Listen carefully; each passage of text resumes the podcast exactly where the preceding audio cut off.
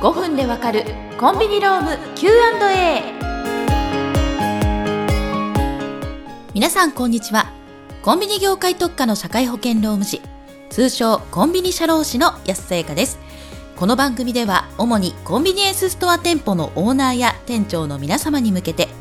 店舗経営で必要な人事、労務の話やトラブルが発生した場合の対応について取り上げ5分で解説していきます。内容は固めですが分かりやすくお話をしていきますのでどうぞよろしくお願いいたします。さて12回目の Q はこちらからです。店長です。当店では各時間帯で朝礼を行っており勤務開始の10分前に来るようにとスタッフに言っています。ある時スタッフから朝礼は強制ですか？だとすると給料が発生しますよね？と言われました。これってやはり給料が発生してしまうのでしょうか？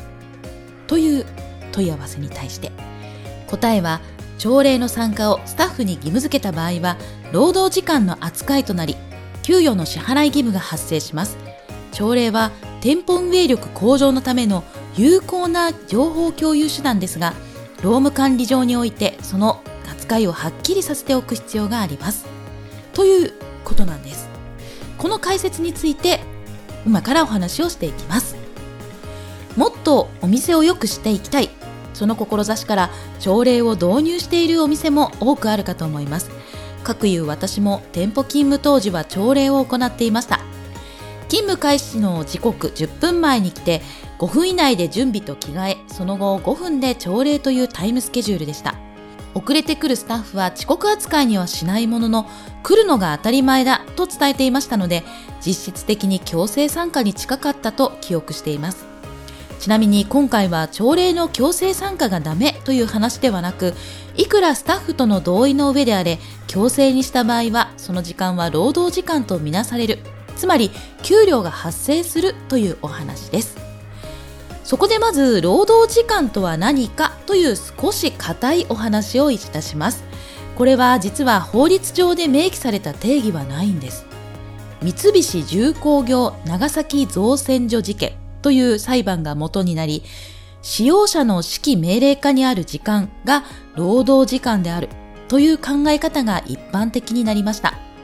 この事件では造船所の業務に当たるための安全服への着替えなどが労働時間になるかが争点となっています。最高裁まで争った結果仕事を進める上で義務付けの強いものについては定められた業務時間中でなかったとしても会社の指揮命令下にある状態となり給与支払いの対象になると判断されたのです。これに当てはめると勤務開始時刻前の朝礼は5分でも10分でも強制とした場合には労働時間の扱いとなります。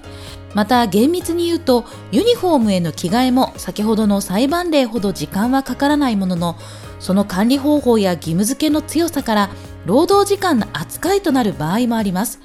パートアルバイトの場合は時給の分換算で計算されることになりますがフルタイムの社員の場合8時間みっちり通常勤務している場合には時間外労働つまり残業代の扱いになってしまうこともあるのです。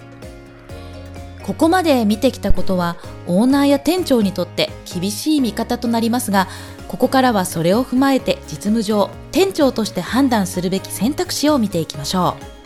う。まず1つ目労働時間と認識した上で朝礼参加を義務付けるという方法があります。やはりお店を良くしていくための手段として朝礼での情報共有は有効ですよね。新商品やキャンペーンのお知らせから注意事項まで直接スタッフの目を見て伝えられるからです。所要時間も5分から10分程度と短いため義務付けして給与も支払う。という選択肢があります。2つ目は朝礼は自由参加。勤務時間中に連絡ノートを読んでもらうということですね。朝礼を強制参加とすると労働時間の扱いとなってしまうのが困るという場合は朝礼は自由参加とすることになります。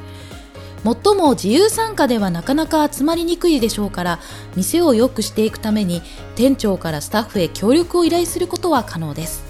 あとは連絡ノートを活用し勤務時間中あるいは自由な意思のもとに確認してもらうという方法でカバーすることになるでしょう3つ目この選択肢はどうかなと思いますが朝礼はしないという考え方。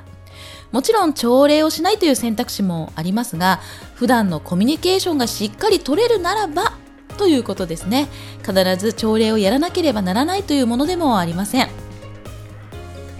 なお、似たような事例で懇親会の参加というものがあります。